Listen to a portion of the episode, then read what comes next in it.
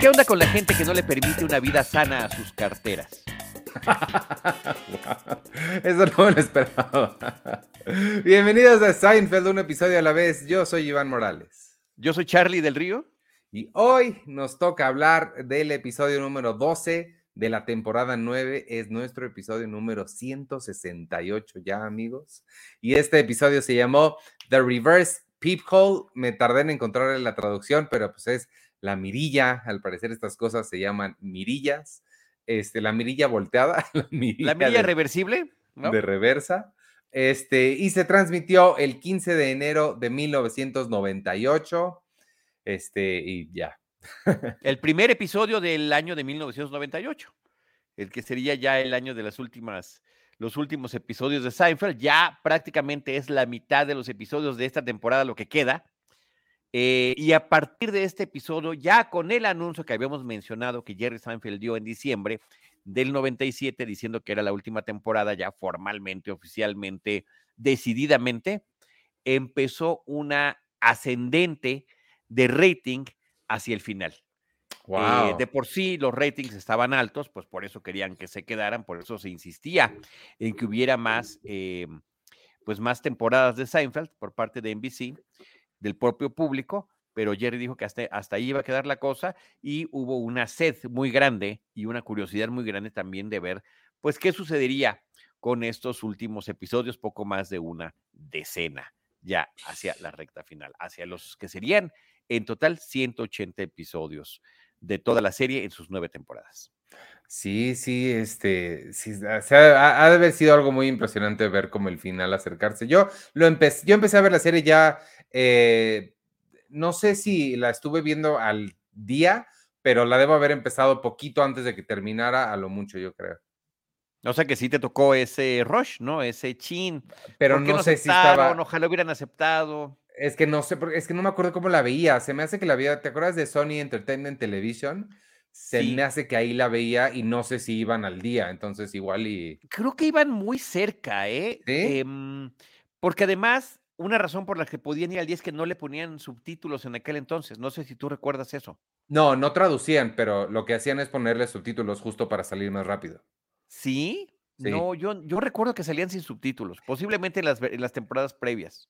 Te voy a decir por qué me acuerdo, bueno, sé ese dato porque fui a una, cuando salió, eh, te estoy hablando de 2005, cuando salió Lost y Grey's Anatomy, hicieron una, un evento muy grande y estaban muy orgullosos de eso, de que, me acuerdo que decían, hace no sé cuántos años, 10 o lo que sea, innovamos con las series al no doblarlas para poderlas transmitir más rápido, solo subtitulándolas. Me acuerdo mucho de eso, entonces por eso me acuerdo.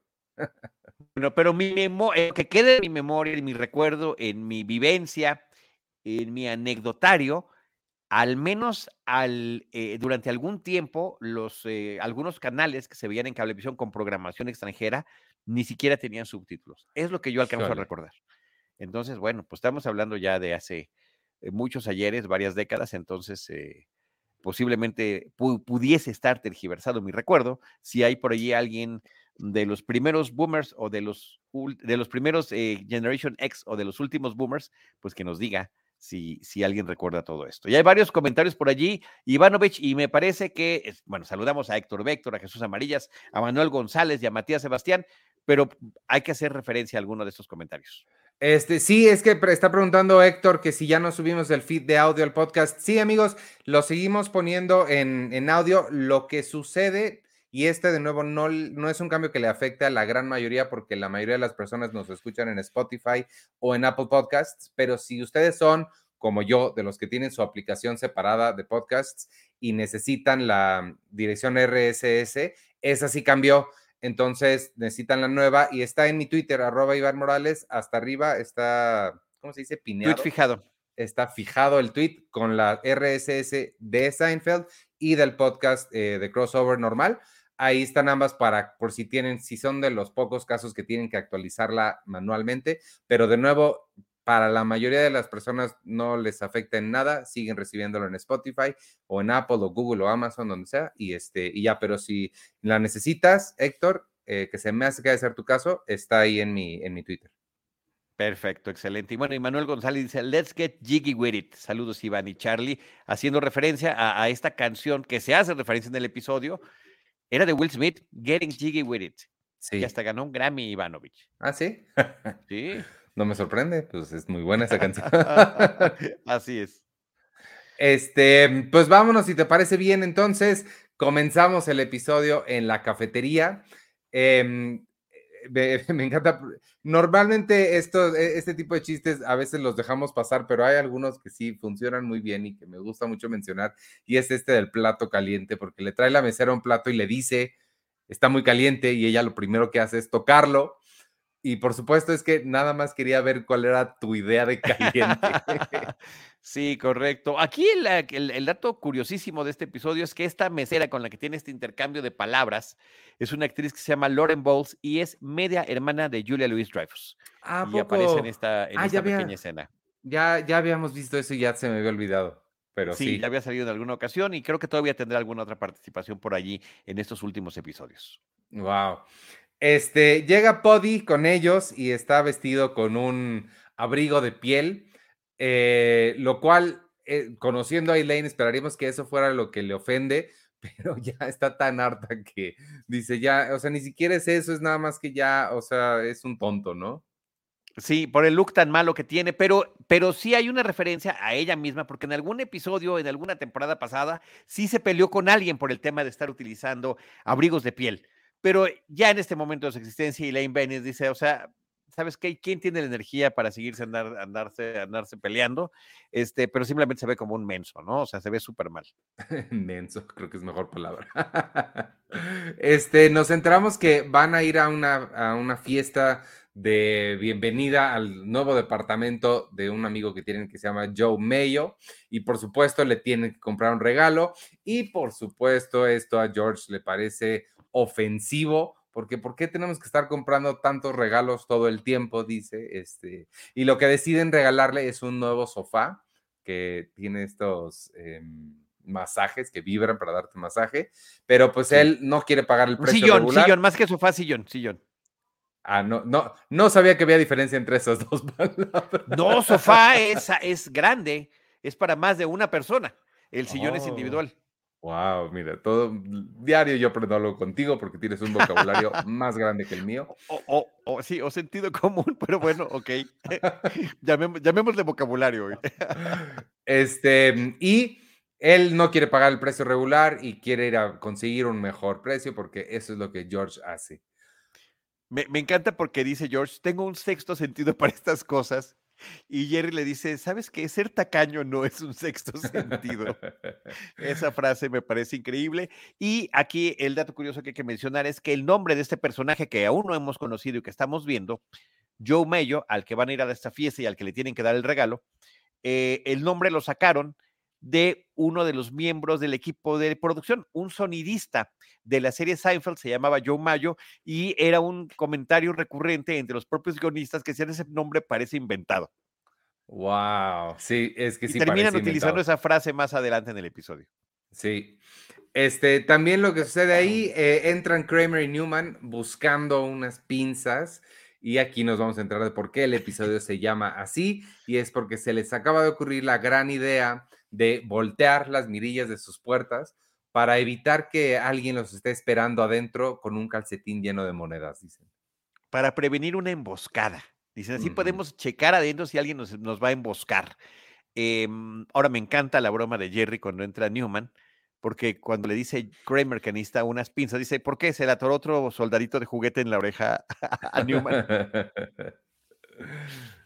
Este, mm, de ahí nos vamos al, al pasillo. Está ya Kramer tratando de, de, voltear la mirilla, pero pues el, el intendente, ¿cómo, ¿cómo, le llamamos? El, Creo que le hemos dicho superintendente. Del, del, edificio le dice que no puede hacer eso, pero pues Kramer, como es muy eh, dicharachero y habla y cae bien, lo logra convencer, pero a Newman no.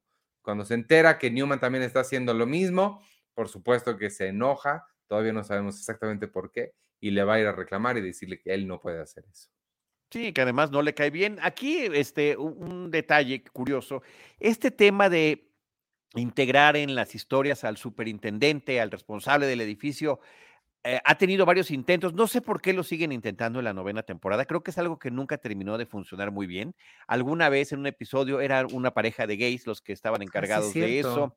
En otro episodio era otro actor latino que, este, que era el superintendente. En esta ocasión es eh, Joe Polito, un, un actor que apareció, ah, tiene no poco, no poco tiempo que falleció, en 2016 falleció, pero había participado en innumerable cantidad de películas, de series de televisión, eh, estuvo en varias de las primeras películas de los hermanos Cohen, por ejemplo, y que este, pues tenía esta presencia de actor de reparto, ¿no? De personaje secundario, eh, para películas de gángsters, para como con cierto perfil que le funcionaba muy bien. Y aquí creo que le, sale bien como este eh, superintendente del edificio que pues simplemente se ve que no le cae absolutamente nada bien este personaje de Newman y aunque estén haciendo lo mismo y sean eh, ambos estén haciendo la misma em, intransigencia, cambiando algo de un departamento que no es propio, sí se las va a ver con eh, Newman y no con Kramer, porque como efectivamente dices, le cae bien. Y la, otra cosa que olvidé mencionar en la escena pasada, Jerry le está dando o le va a dar el número de serie o el número de modelo del sillón a George y para hacerlo saca su cartera y Kramer y Newman se burlan de él por todavía usar carteras porque esas cosas ya son del pasado y le sugieren utilizar nada más los billetes así doblados a la mitad y traerlos así con, los, con las denominaciones grandes afuera. Kramer tiene una de 5 y para él ese es un billete grande. Este, y esto va a tener repercusiones más adelante. Este, nos vamos a la cafetería y George les informa que ya encontró un mejor precio para el sillón, pero está en Delaware, que es otro estado, pero se lo envían, entonces aún así le sale bien. Y Jerry está muy contento de no traer su cartera, le está funcionando excelente esto de traer nada más los billetes sueltos. Y George es George y de esto también le molesta porque no le parece natural no traerla y saca la suya. Y esta es la parte que yo más recuerdo de este episodio. Esa totalmente, totalmente. Cosa enorme de George que él le llama cartera, pero yo no sé qué diablos es eso. Es un tabique que trae de alguna forma en su bolsillo trasero. A ver, eh, yo nada más te quiero hacer la pregunta. Yo me imagino que no, porque me da la impresión de que eres muy ordenado, Ivanovich, pero dime, ¿nunca llegaste a abusar del contenido de tu, de tu cartera? Que se iban juntando cosas por allí, boletos del cine, quizá alguna cuestión del avión, ah, eh, los eh, vouchers de la tarjeta de crédito, por supuesto, los billetes y alguna otra cosa que pudieras tener. O sea, yo sí llegué a tener, no ese problema tan grave como el que expone que está caricaturizado y me fascina cuando llegamos a ver la cartera de, George Constanza en algún momento, pero sí llegué a traer carteras abultadas y, y sí es una realidad que ocasionan un problema este, ortopédico eh, eh, por traerlas en la espalda. Yo, de hecho, desde hace muchos años sí sigo usando cartera, trato de no abusar, a veces, como por temporadas hay que hacer una suerte de limpia, por eso hablaba yo de las carteras sanas al inicio del episodio, este, pero la llevo ya en el bolsillo delantero. Sí, más bien esa era la, la, pregunta, porque sí, claro que también llego a coleccionar eh, mucha, no, obviamente no estos niveles, este, pero sí se quedan, se van quedando ahí las cosas, pero sí, yo también, y estoy pensando que no sé si sea por este episodio, es posible que de aquí saqué la idea de ya no traerla en el bolsillo trasero, porque también igual me acuerdo que fue, o sea, fácil en la universidad o la prepa, que dejé de utilizarla en el bolsillo trasero para traerla aquí enfrente, que además es más seguro, siento que de ahí me la pueden Además, además en una ciudad como la nuestra, sí, desafortunadamente también es un tema de, de seguridad, cierto. lo iba a mencionar, pero pues te me adelantaste, efectivamente. Este, Jerry empieza a auscultar, auscultar es la palabra correcta, la cartera de George y empieza a sacar dinero de Irlanda, un, un, boletito que nada más le falta un sello para que le regalen un póster en Orlando, un montón de cosas que tiene ahí que claramente ya no le sirven. Efectivamente, te digo, podríamos hacer más que auscultar una disección. de una cartera o Em, ¿qué, es, lo que hacen los médicos forenses? Una este, autopsia. Una autopsia de la cartera para ir sacando así con, con pincitas, qué es lo que llegamos a traer allí. Y todavía le guarda dos sobres de azúcar. sí, ya esa ya fue la exageración del episodio. Este, nos vamos al departamento de Kramer. Eh, Newman llega buscándolo y pues por supuesto ya puede ver hacia adentro del departamento desde afuera y lo ve que no sé qué diablos está haciendo Kramer, pero se está cepillando el cuerpo de él por Yo creo que se está rascando el pecho, está en bata, tiene la bata abierta, está en calzoncillos eh, vemos su, pecho peludo y está con estas manitas rascadoras rascándose. Eso es lo que yo interpreté. Este, Newman llega muy apresurado a, decirle que Silvio, el superintendente, está a punto de correrlo, pero Kramer le dice, no te preocupes, vamos a hablar con él, yo lo convenzo de que te quedes. Así es. Por cierto, eh, que aquí hay un tema interesante por lo cual esa plática no será en el departamento de Kramer. Cuando llega eh, este superintendente, le dice, Silvio le dice, uy, esto no es nada lo de la mirilla, si supieras todo lo que he echado dentro, ¿qué, ¿qué has hecho? No, nada, nada, nada, nada, nada. Y ya por eso no quiere ni siquiera meterlo porque efectivamente ha hecho muchas adecuaciones a lo largo de esos nueve episodios Kramer en su departamento. Y por cierto también, cuando estaba haciendo este cambio de la mirilla, Kramer estaba cantando una canción, no sé si lo notaste. Sí, algo de México. Sí, de Mexican, I'm on a Mexican radio. Es una canción ochentera, New Wave. Y hasta el final, final, final, final, final del episodio, cuando están los créditos finales, sale el estribillo este, con, con el, sonido original de la canción. Oh, no, no la, no la conocía, pero sí me llamó la atención que dijera algo de México. Mi espíritu ochentero, por supuesto que se hizo presente, el grupo se llamaba Voodoo. Oh, este, nos vamos ahora sí a la fiesta del famoso Joe Mayo. Y una de las cosas que a ellos les molestaba un poco, sobre más bien a Elaine le molestaba, es que este muchacho, siempre que llega alguien a su casa para fiestas, lo pone a trabajar. Le dice, tú te vas a encargar de la música, tú te vas a encargar de las servilletas, tú del hielo. Y esto para Elaine es como muy pesado. A Jerry, sin embargo, le gusta porque el año pasado se la pasó muy bien poniendo la música. Entonces, ahora que llegan, Joe Mayo empieza a repartir trabajos, a Jerry le asigna cuidar el acuario, ya no quiere que toque la música, em, y a Elaine le da, la, pone a cargo de todos los abrigos, y pues ella va a aprovecharse de esta, de esta misión. A Josh lo pone a responder el teléfono por si alguien necesita indicaciones para poder llegar al departamento, em, y al novio de Elaine, a Poddy, lo pone a vigilar que nadie ponga ninguna bebida sobre el sistema de sonido. Este, ¿Tienes amistades así, Iván? ¿No te ha tocado alguna persona así?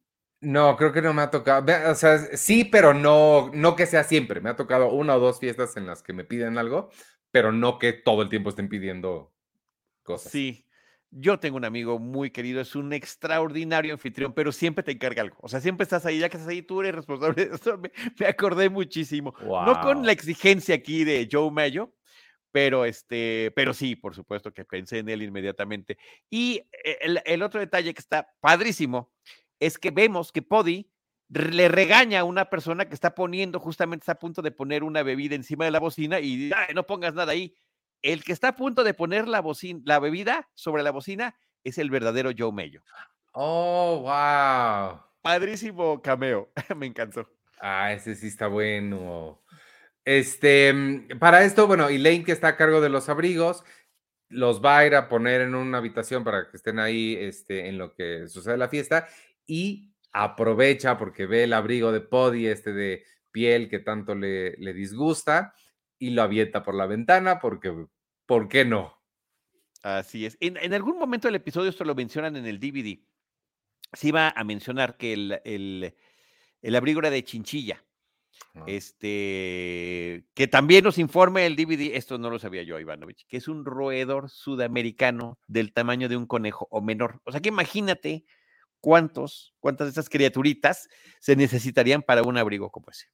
Sí, e, e, esa parte sí la sabía y sí, sí, no, es, es terrible, no usen piel real, amigos. Bueno, este, digo, el cuero supongo que está bien porque no vamos a empezar a hablar de eso aquí. Charlie, por favor. Nos vamos al departamento. Está Kramer ahí ya con el eh, superintendente que damos, Silvio, con la esposa de Silvio, porque estaban a punto de salir a una cita, y Newman. Eh, Kramer les dice que se están reuniendo ahí en el departamento de Jerry porque él le gusta pensar en ese lugar como su sala de junta. Este, y Kramer empieza a defender a Newman. Le dice, es gordito, pero muy inteligente. y, pues lo logra convencer, pero lo curioso es lo que vemos atrás de Silvio. Vemos a Newman coqueteando, acariciando y todo a la esposa de Silvio. Sí, que bueno, ya hemos visto que em, en varios episodios, que resulta que sí es un seductor el personaje de Newman. ¿Cómo y por qué no lo entendemos? Me parece que nadie lo puede entender, pero este, es una de sus características. Oye, y se me estaba yendo una referencia muy bonita de, esta burla que le hacía Elaine al abrigo de, de Poddy, que era, ah, eh, que decía Doctor Sayus, Doctor Sayus, que es un personaje del planeta de los simios. Entonces dijo, sí, parece del Doctor Sayus. Y cuando la avienta por la ventana dice, adiós, Doctor Sayus. Sí, claro. Es justamente Doctor Sayus es el orangután, es el líder eh, científico y religioso en una combinación extraña en la sociedad de primates del planeta de los simios. Y el protagonista del 68. Y el protagonista del musical El planeta de los simios, el musical protagonizado por Troy McClure. en, Los Simpsons, por supuesto. Este, mm, eh, Elaine y Poddy se, ya es al final de la fiesta, Elaine y Poddy se están despidiendo y de repente Elaine se queda sorprendida porque Poddy trae puesto el abrigo. Lo recuperó de alguna forma. este, y pues nos enteramos que eh, Joe Mayo tiene uno igualito y pues el que aventó por la ventana Elaine resulta que es el de él. Ah, en la cafetería al día siguiente, Elaine nos está contando que pues Joe quiere que ella le pague su abrigo, no porque él sepa que lo aventó por la ventana, sino porque ella es quien estaba a cargo de los abrigos y pues tiene que hacerse responsable.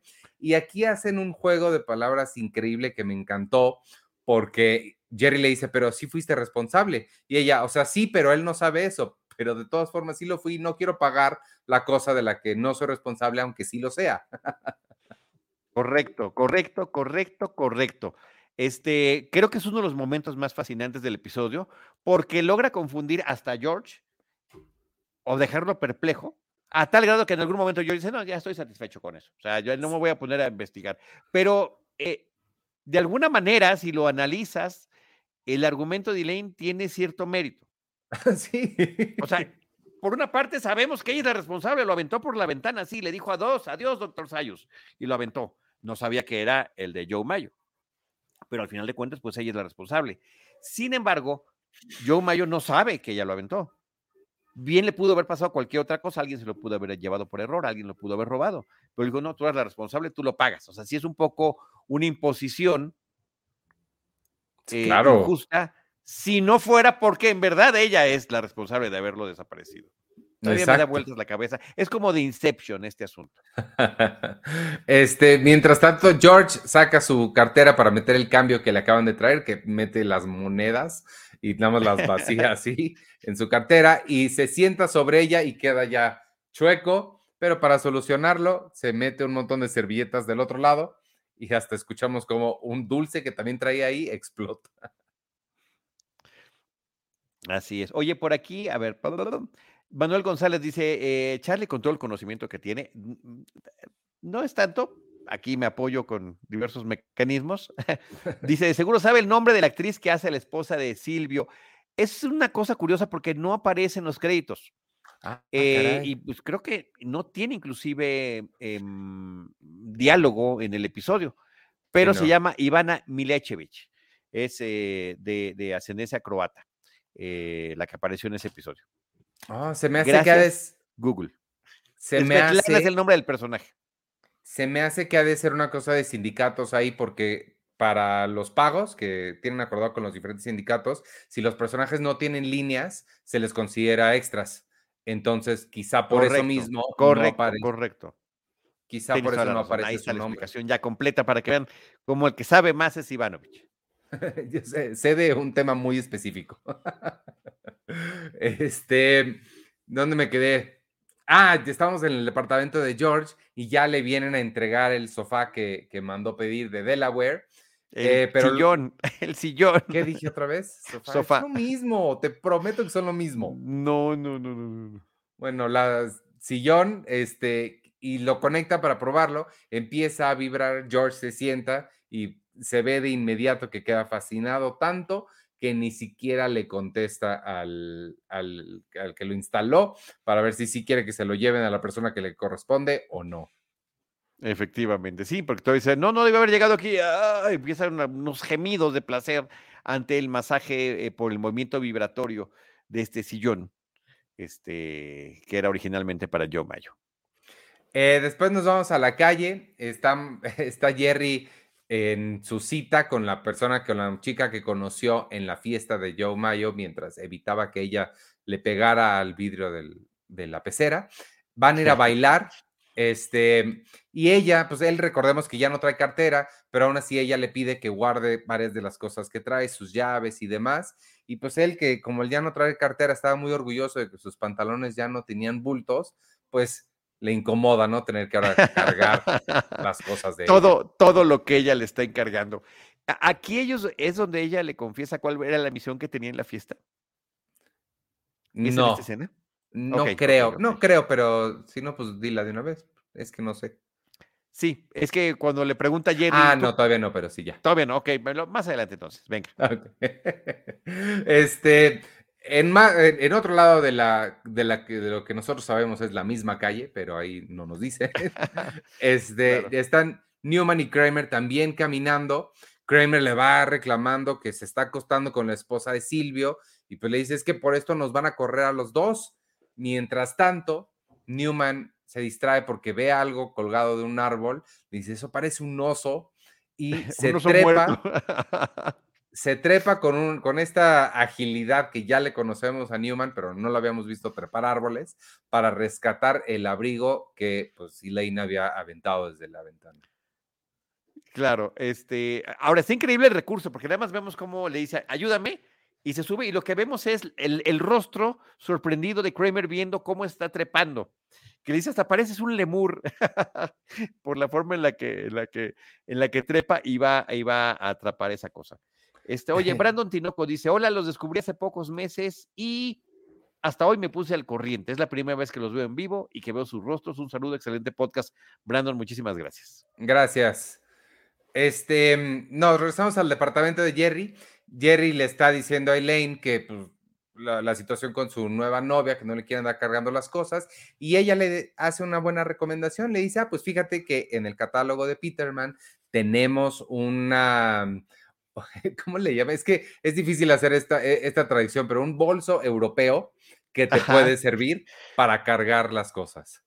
Claro, sí, ves que la palabra no, no, no sería bolso, porque eso, eso es, lo que, le da. sí, aquí en México se le llamaba mariconera. Yo creo que es un término que no se usa desde hace mucho tiempo, pero estas como bolsas para hombre, no, pues, eh, pero era, era el nombre. Pero pensé que eso era mariconera, pensé que eran las no, esa es una cangurera. Esas son cangureras. Esa es otra cosa. Sí, es otra cosa. Este, no, el, lo que le llamaríamos un bolso masculino, en algún momento se llamó mariconera.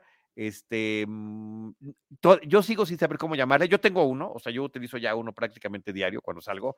Llevo este, los, la, pilas para el teléfono, cables, eh, Kleenex, eh, el, gel para las manos, alcohol, o sea, toallitas húmedas, más pluma, más otra cosa que se puede ofrecer en el momento. Medicinas o algo. Oye, aquí tenemos un reclamo de José Luis Enríquez Chiñas. Dice, no mencionar uno de mis chistes favoritos. La señorita le pregunta a Jerry si no sale a bailar frecuentemente y Jerry le responde, no, because it's stupid. Muy cierto, dice José Luis Enríquez. Ivanovich y yo creo que estamos de acuerdo, ¿verdad, Ivanovich?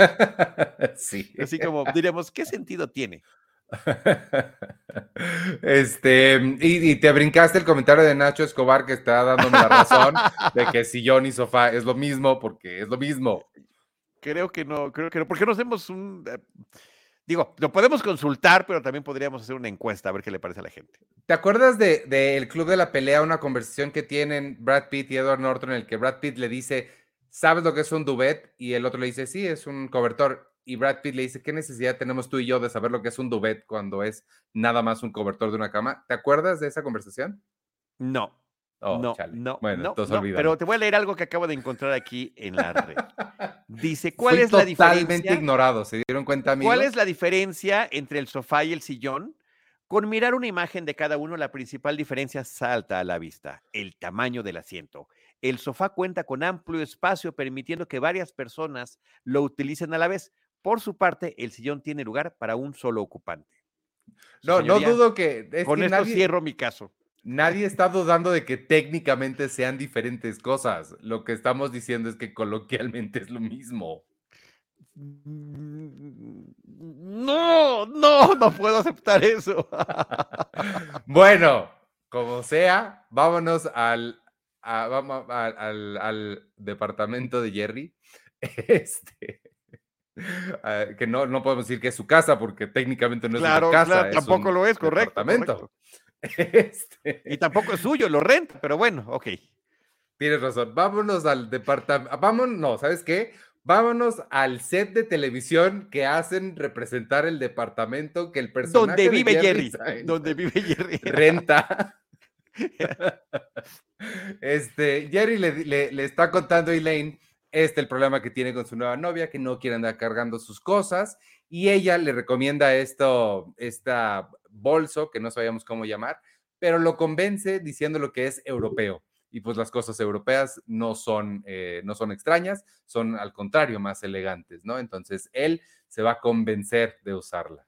Bueno, ahora aquí tengo otro dato que está padrísimo y que venía en el DVD, yo lo desconocía y me encantó.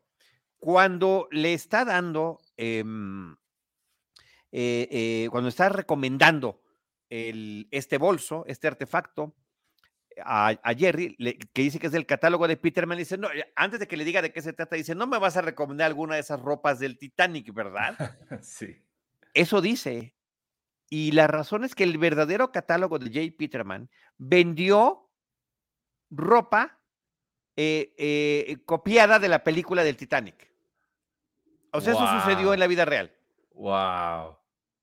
Oye, no, está mal. Ese es un buen negocio. Está increíble. Está Vendes réplicas de ropa de películas. Sí, sí. Este, mientras tanto, nos centramos que Elaine ya no quiere pagar la cosa esta del sillón porque el, Joe Mayo quiere hacer que pague el abrigo y pues ella ya no le quiere regalar nada. Entonces George, pues, este, sigue disfrutando su, su sillón todavía tranquilo, él está en su casa hablando por teléfono, todavía tranquilo de que al menos se van a dividir el costo entre Jerry, Kramer y él, y claramente él ya lo está disfrutando más que nadie. Que no sé por qué siempre incluyeron a Kramer en la división del, del, regalo. No sé, pero está increíble cuando él. cuando, cuando, cuando, sí, cuando lo aclara.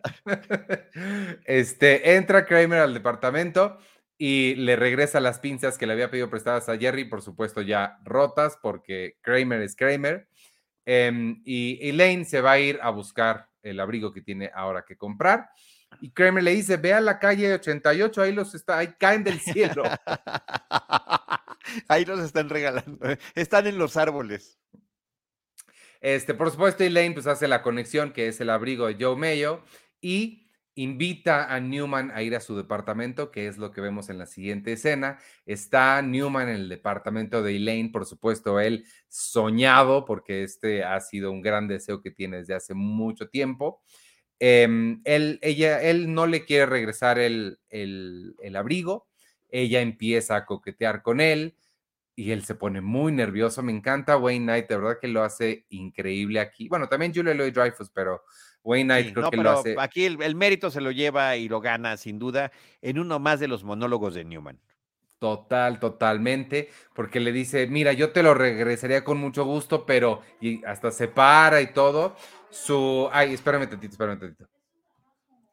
Este, se para y todo porque tiene que, mm, eh, confesar que confesar que, su corazón pertenece a la, a la esposa de otro hombre.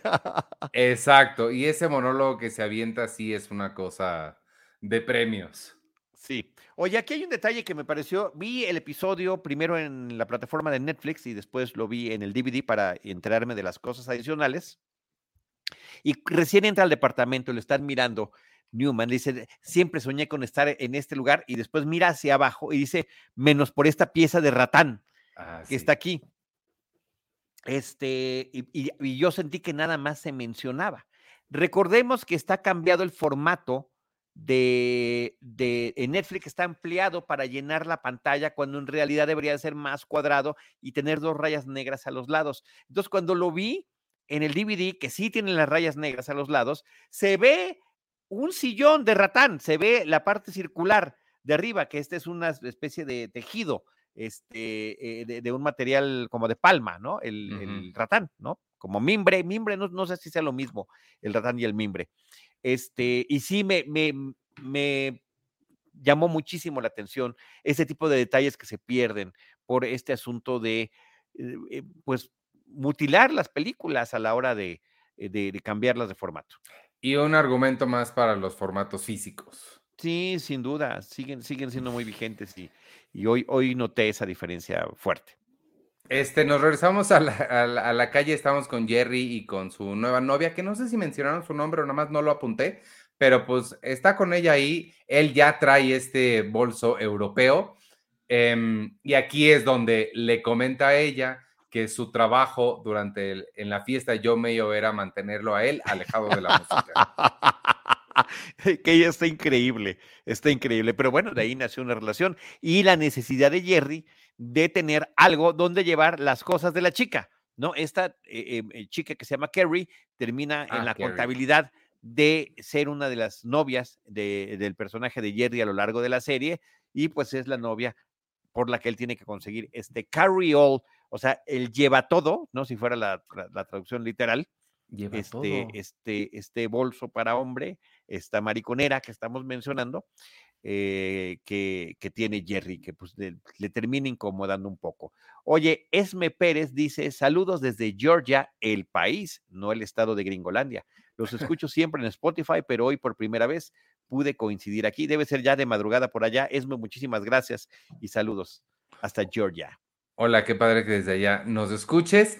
Este, aquí nos vamos al, departamento de Kramer, desde afuera, obviamente, está Silvio buscándolo y me encanta porque, pues sí, ya tiene la mirilla volteada y puede ver él hacia adentro. Kramer, que se trata de esconder, pues obviamente no puede esconderse cuando se acuerda que lo están viendo. No, y que se lo dice Silvio, y te estoy viendo. este, y Silvio trae el abrigo porque él está seguro que fue Newman quien se lo regaló a su esposa y Kramer le dice, no, no, eso es un abrigo de hombre, es de mi amigo Jerry. Y aquí me encanta porque se empiezan a burlar de él, sobre todo Silvio se empieza a burlar de Jerry y lo, lo fancy que es y que le gusta que lo estén viendo y adorando. Sí, el propio Kramer es el que empieza el juego. Le dice, ya sabes cómo son estas gente, esta gente de la farándula, siempre pensando en el yo, el ego, en el querer ser admirados. Y bueno, así es como distrae la, atención de Silvio sobre este asunto. Aquí también hay que referir este gag visual que es sensacional de la mirilla reversible, de lo que se llama el lente ojo de pescado, ¿no? Donde se ve amplio todo y que se ve deformado y vemos este, este lenguaje eh, eh, corporal de, del personaje de Kramer, de Jason Alexander, perdón, de Michael Richards, este, tirado en el piso, eh, diciendo, ah, qué barbaridad, ya me, ya, me vio y demás. Y luego, por supuesto, su carota en primer plano completamente deformado por el lente. Y que esa imagen es, es de las imágenes icónicas, ¿no? De, de, que, total y absolutamente se queda en el, en el imaginario colectivo de los Seinfeld maníacos. Total, totalmente. Este, nos vamos al, departamento. Kramer está tratando de convencer a Jerry de que, de que permita que Silvio lo vea usando ese abrigo para que no corran a Newman. Y dice, es que si no lo convencemos, nos van a correr a Newman y a mí. Y esto, por supuesto, a Jerry le hace pensar si es realmente algo que quiere ayudarlos o no. Este, Kramer medio, se pone medio triste, pero le dice, si me dejas quedarme, te regreso ese Walkman, no, te doy ese Walkman del que siempre estás hablando. Y le dice, es mi Walkman. Sí, ahí, aparece un dato curioso que el primer Walkman apareció por la marca Sony en 1979. Eran reproductores de cassette portátiles con audífonos. Era la novedad para escuchar música de manera individualizada. Como un sillón es individual, eh, también el Walkman era individual. Yo no sabía que eran tan de los 70, pensé que eran como... Finales de los 70, 79, 79 es, el, el, primer lanzamiento. Es algo muy icónico de los 80, o sea, es cuando supongo que se volvieron más famosos y a mediados de los ochentas, es uno de los artefactos que tiene este Marty McFly en Back to the Future. De hecho, sí, sí, cierto. Este, para esto entra también en ese momento George. Em, Jerry le dice, ¿sabes qué? Cancela lo, de, lo del sillón, yo ya no voy a ponerle tampoco. Y George se enoja y le dice, es que ahora resulta que lo voy a tener que pagar entre Kramer y yo. Y aquí es donde Kramer les dice, ¿yo por qué? Yo ni sé de quién están hablando.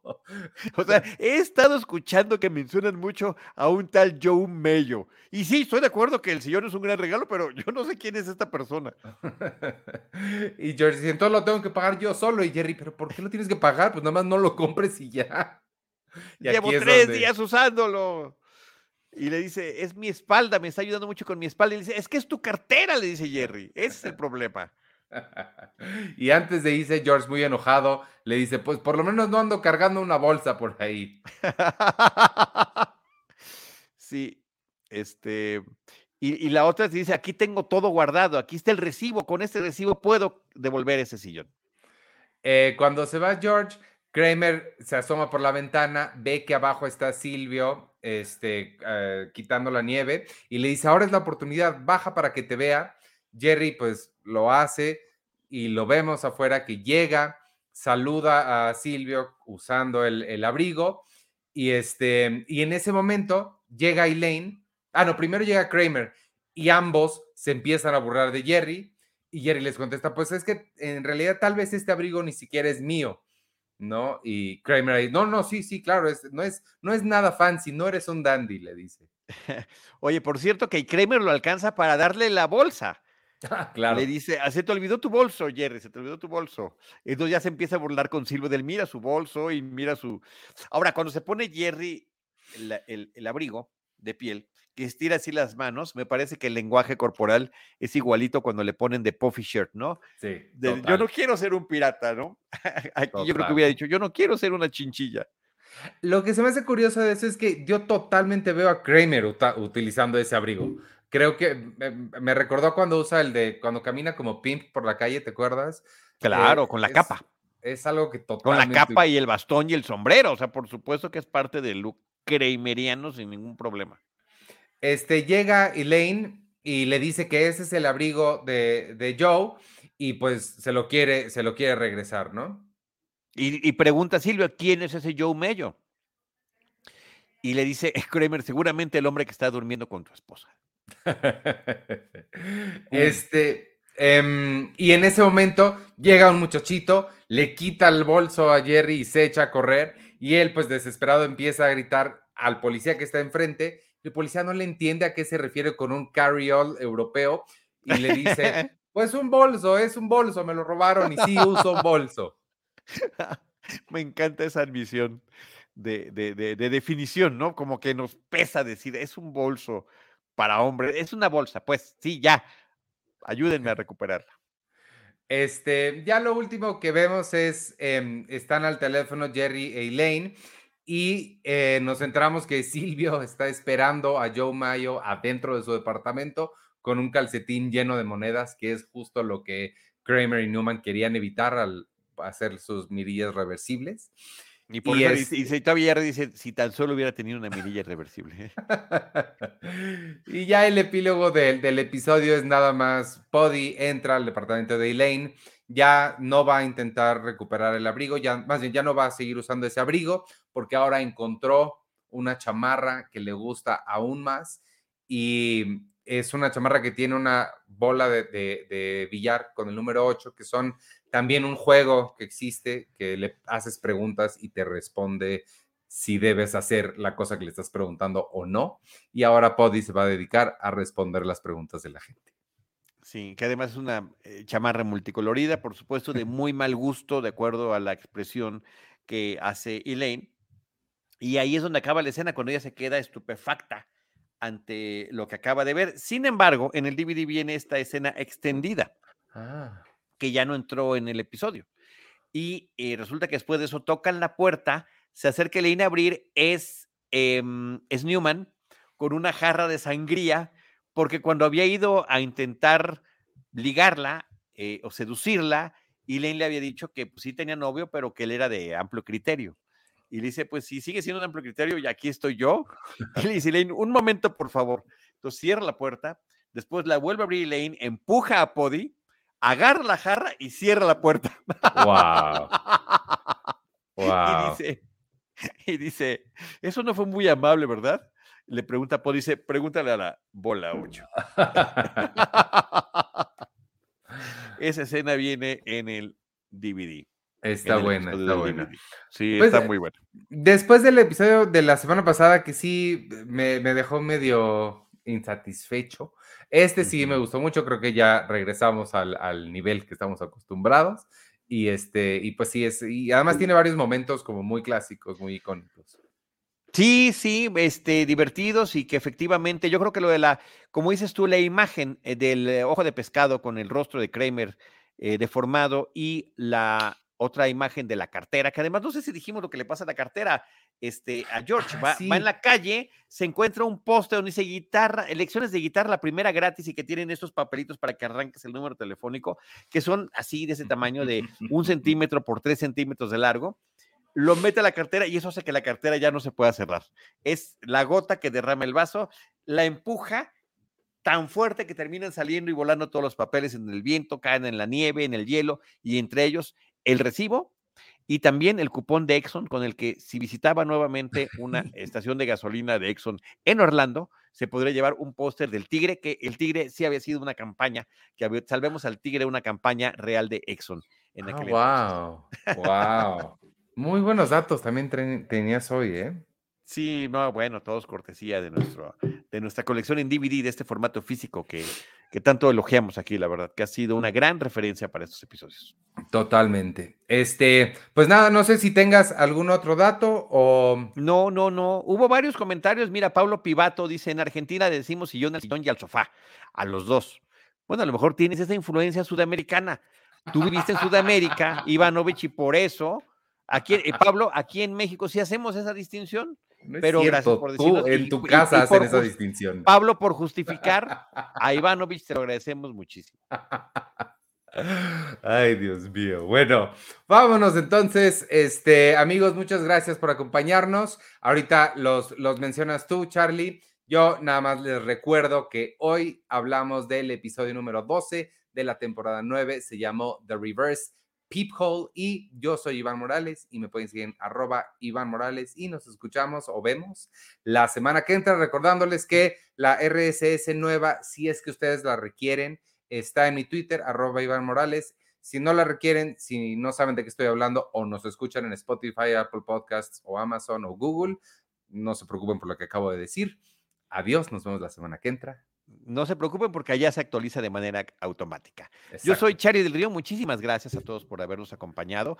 Eh, ojalá que también estos últimos episodios del podcast de Seinfeld, un episodio a la vez, tengan ese mismo incremento en rating que tuvo la serie de Seinfeld en, esta, eh, en estos últimos 12 episodios más o menos, que son los que están faltando. Y de nueva cuenta, eh, menciono a los que nos estuvieron acompañando y haciendo comentarios a lo largo de este episodio. Héctor Véctor, Jesús Amarillas, Manuel González, Matías Sebastián, Marky Leite, también nos saluda Marky desde Argentina, eh, Pablo Pivato y Brandon Tinoco, Ernesto Aparicia, Aparicio, Ernesto Aparicio, dice, así como está estalagmita y estalactita, no sé cuándo es sofá y cuándo es sillón.